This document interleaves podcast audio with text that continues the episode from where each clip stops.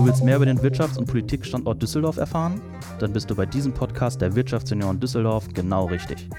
Wir hinterfragen Themen kritisch und gehen in den gemeinsamen Dialog mit Unternehmerinnen, Startups, Politikern und unseren Mitgliedern. Hör rein und überzeug dich selbst.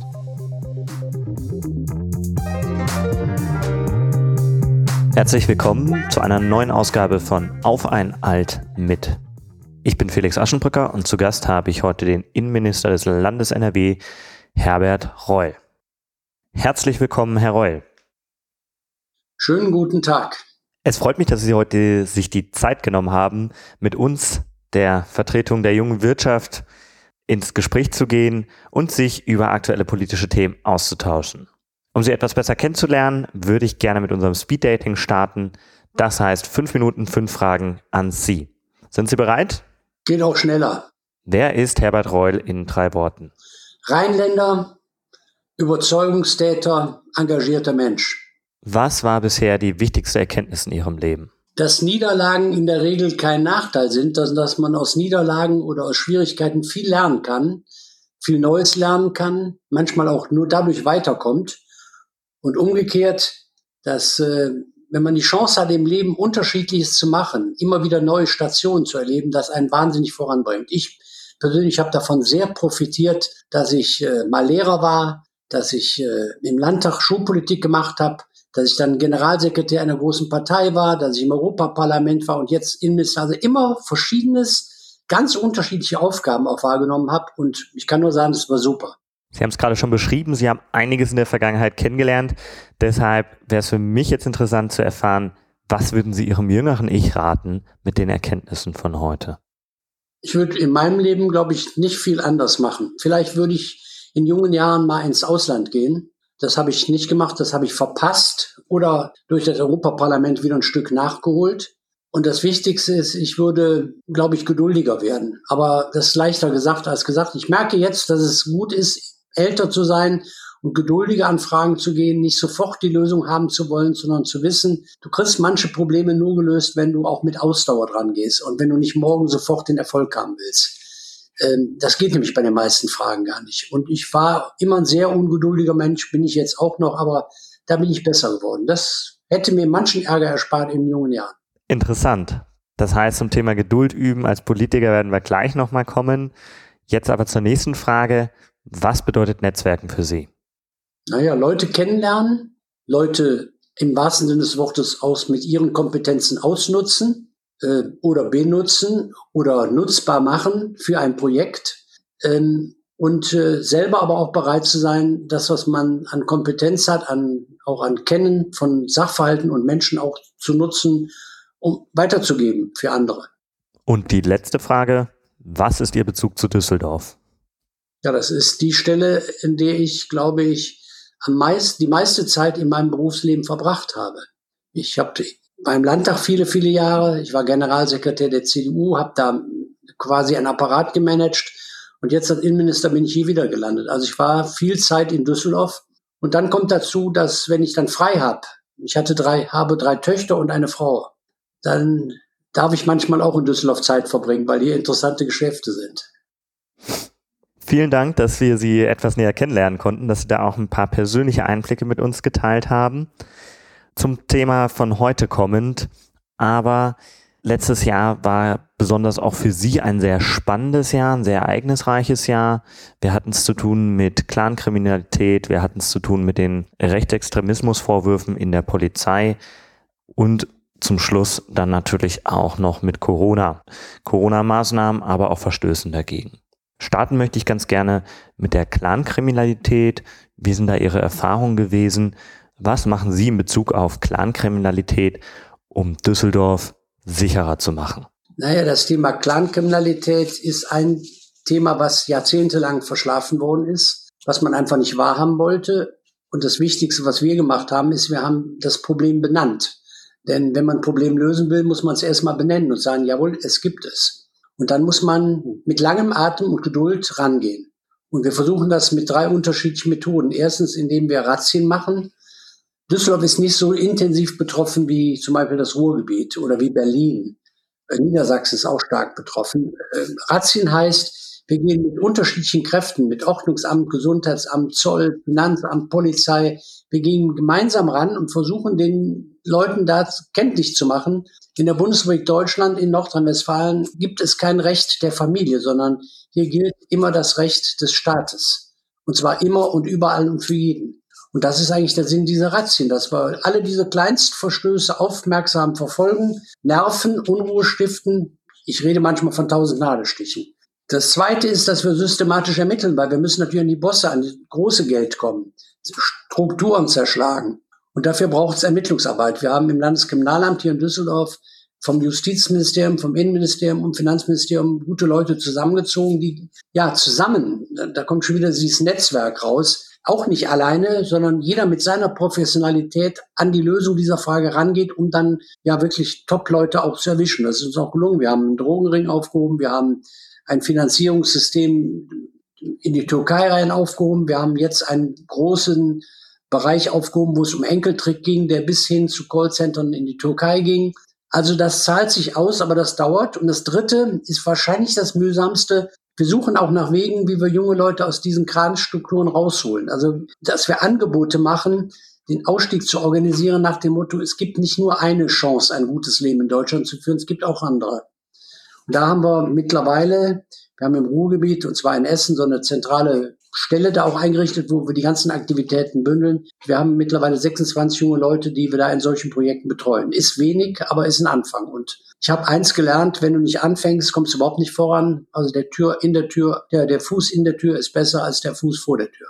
Das, was Sie gerade angesprochen haben, ist ja sehr kulturell geprägt.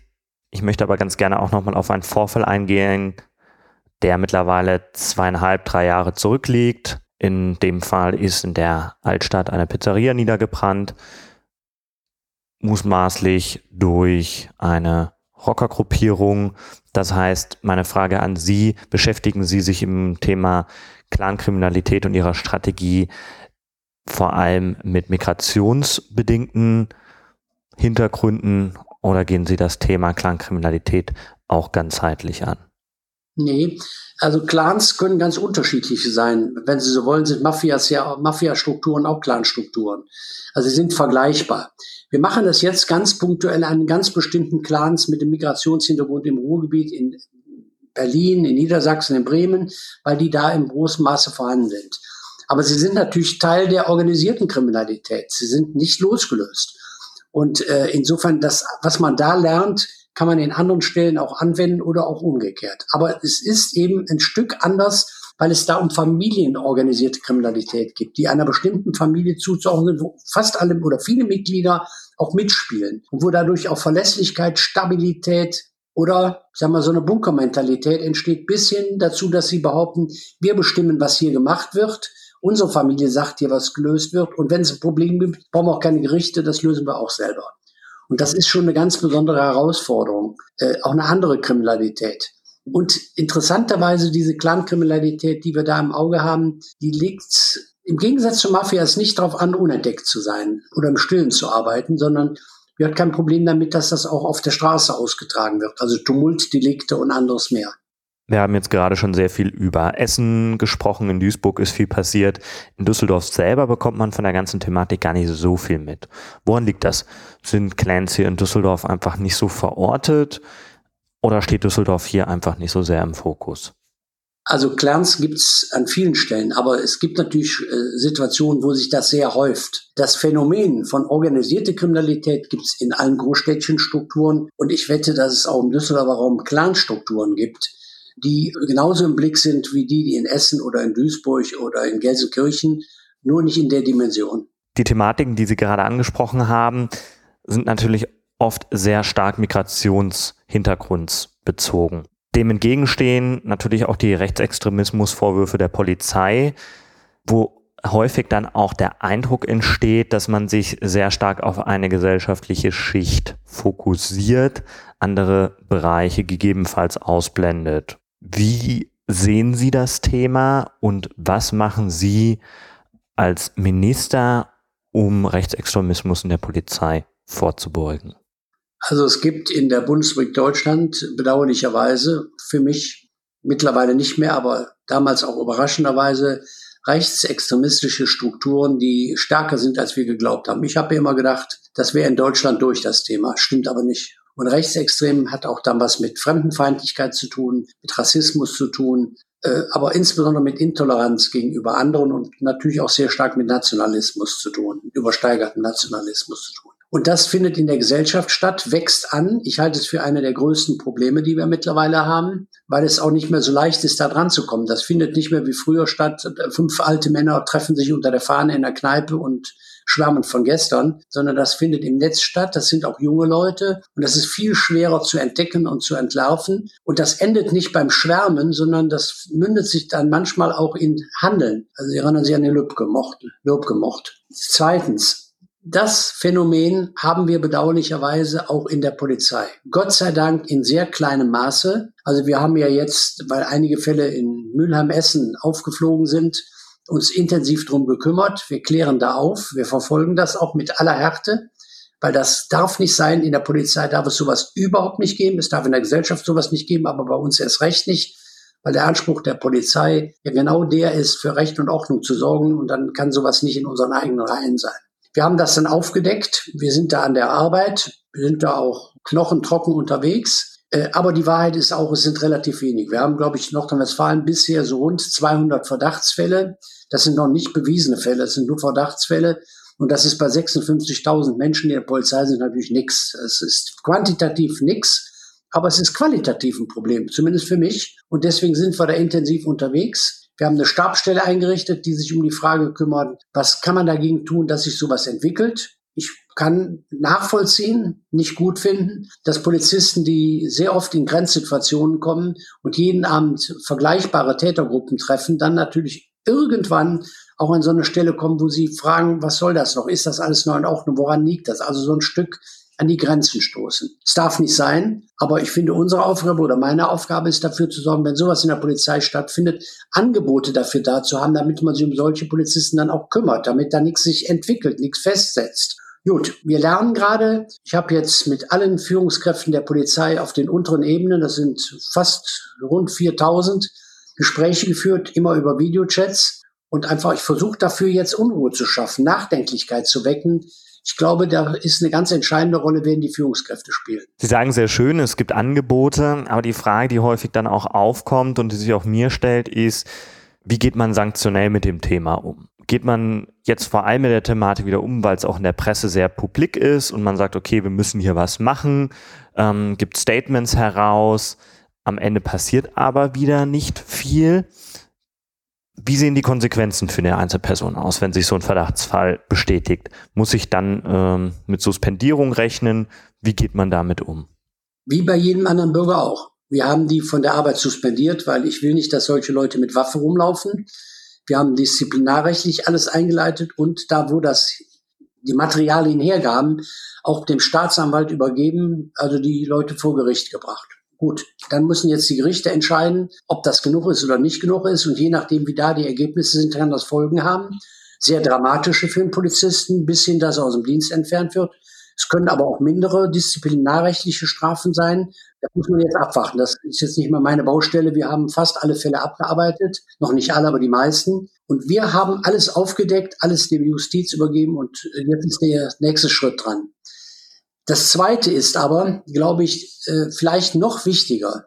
Das habe ich ja eben beschrieben. Wir müssen dafür sorgen, dass wir frühzeitig merken, wenn sich sowas falsch entwickelt, damit daraus gar nicht solche wirklich katastrophalen Chatgruppen sich ergeben, wie wir das jetzt erlebt haben. Oder vielleicht am Ende sogar noch Handlungen von Polizisten. Das wäre ja das Schlimmste, was ich mir vorstellen kann.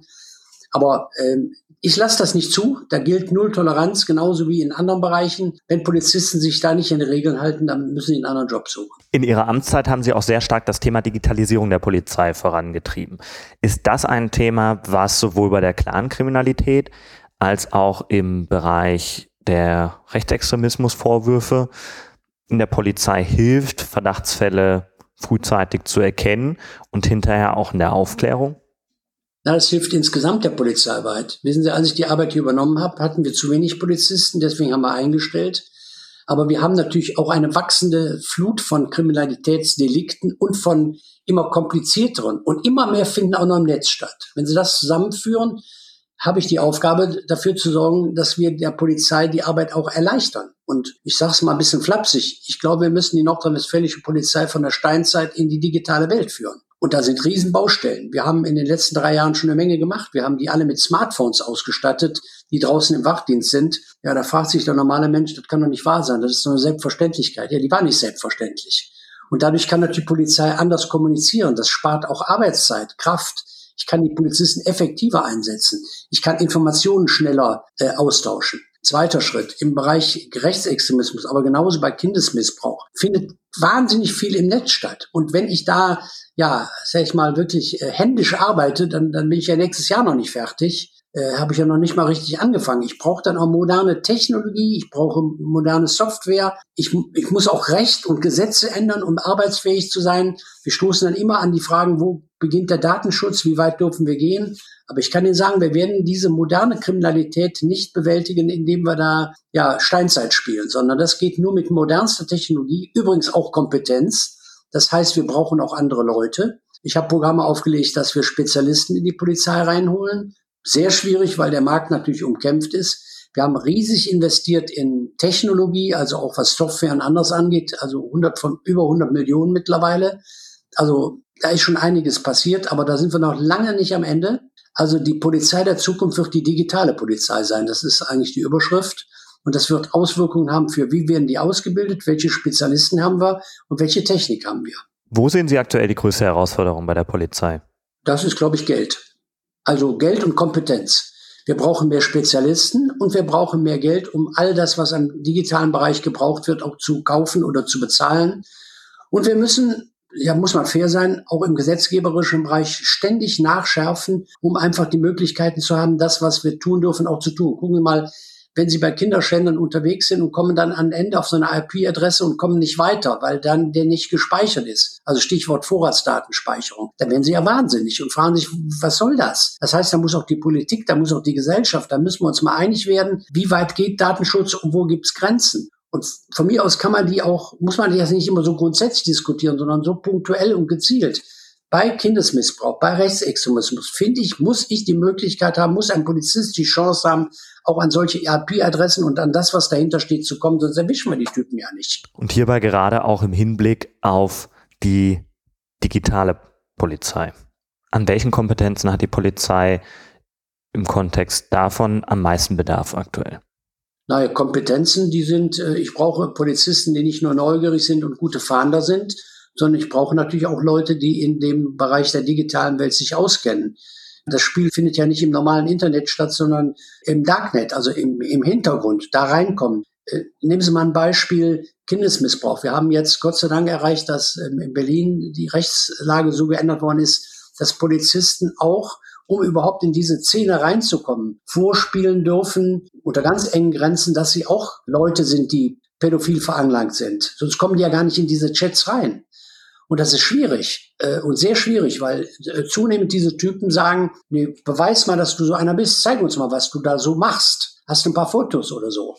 Und da kommt man an Grenzen. Äh, Grenzen, die man nicht überschreiten kann, aber Grenzen auch, die man nutzen kann. Zum Beispiel, indem man mit Animation arbeitet oder indem man die Möglichkeit hat, solche Situationen ja künstlich nachzustellen. Das war bis vor einem halben Jahr überhaupt nicht erlaubt. Also da sind wir schon ein paar Schritte vorwärts gekommen.